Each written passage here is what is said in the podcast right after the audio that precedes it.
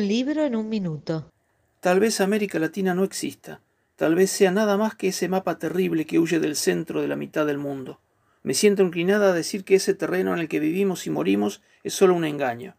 Estas palabras pertenecen a Angélica Gorodischer, narradora y cuentista nacida en Buenos Aires, pero rosarina por adopción, y es parte de su texto Borra Fronteras, uno de los 16 incluidos en su libro A la tarde cuando llueve, editado por MC en 2007 con 225 páginas. Muchos conocen a la Gorodischer narradora de ficción en libros como Trafalgar, Doquier, Tumba de Jaguares, Tirabuzón o Calpa Imperial. Sin embargo, como ella misma reconoce en el prólogo de A la tarde cuando llueve, haciendo orden y limpieza entre sus muchos textos de conferencias, ponencias y ensayos, se encontró con un libro completo que decidió editar y poner a disposición de los lectores. En las páginas de la tarde cuando llueve se dan cita recuerdos, viajes, reflexiones literarias y unas cuantas parrafadas con el estilo vigoroso, cuasi oral en el que se expresa, además, con puntillosa precisión, la escritora que ya va por sus 92 años. Un libro en un minuto.